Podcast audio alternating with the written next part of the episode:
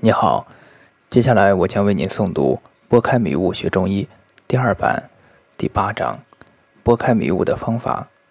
任何人说出的话，在经过多人传话后，就会失去原始的意思，很有可能在传回来的时候，自己都不相信这句话是自己原先说的那句话。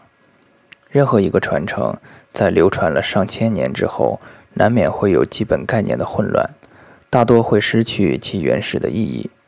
因此，从后世书很难入经典的门，所以我还是要反复强调，学中医的重点要放下自己的一切知见，精心深入的学习经典。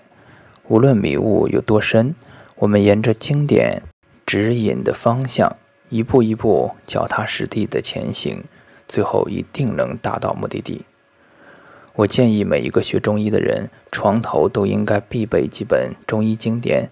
最起码要有《黄帝内经》《伤寒论》《神农本草经》，每天拿出固定的时间，持之以恒的学习。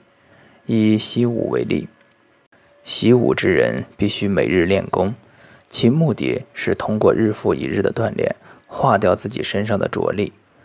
人的每一个动作都需要许多肌肉一起协调方能完成，而着力就是肌肉之间不能协调所致。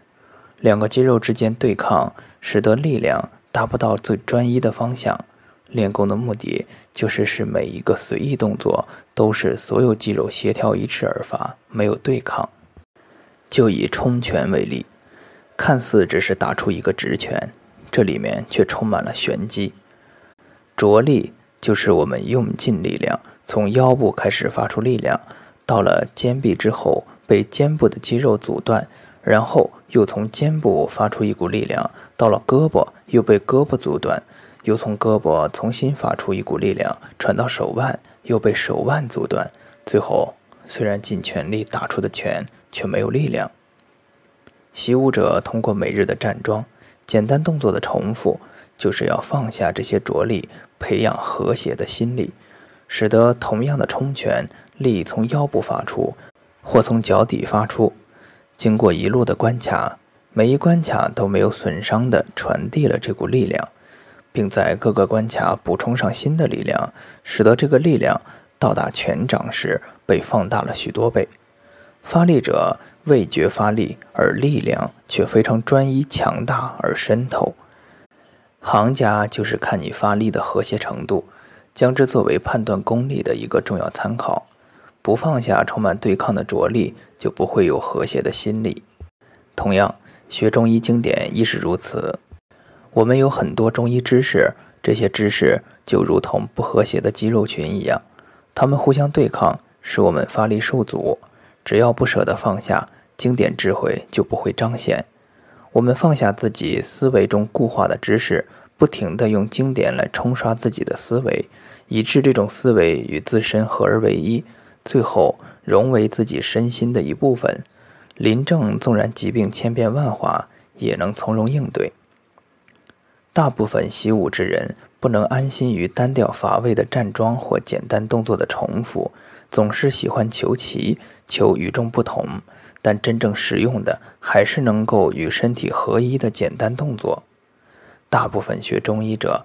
一时不能安心于只读经典，总喜欢追求玄奥难解的知识，于是各种稀奇古怪的学说兴起，而真正实用的还是与经典思维合一的简单的辩证能力。明白了学习方向，我们就要从不同的经典中体会中医最基本的理、法、方、药。我们勤习《黄帝内经》所言之天地道理。以及一些诊查与纠正人体偏差的法，将这些理与法不断地在思维中加强，在看病时不需特意思考，就会自然浮现。我们勤习《伤寒论》所言的各病治法与处方，体会每种病症之间的差异，每个方剂之间的差异，将这些了然于胸，临床就可以灵活选方。我们勤习《神农本草经》，体会常用药之间的微小差异，熟练掌握每味药的偏性，就可以在临床中精准选药。中医疗效的好坏，关键取决于基本功的扎实与否，即理、法、方、药的精深掌握程度。基本功越扎实，临床疗效就越好。其实，我将上面的学习方法告诉过很多人，结果他们很少有人能坚持学习经典。当问及为何不愿意将精力用于学习经典、打好基本功时，他们总是抱怨学习经典太难了。很多内经理论读了很多遍还是不知所云，很多伤寒论条文就是不知道该怎么临床运用。最关键的是，在遇到难题的时候，连个可以请教的老师也没有。如果有个老师能手把手的教，那该多好！有这些想法的人，都是因为不了解中医。中医是不可能被手把手灌输的。遇到问题，别人没办法直接告诉你答案，没有捷径。下面就我个人观点，谈谈古代中医的传承，借以解除这些人的疑惑。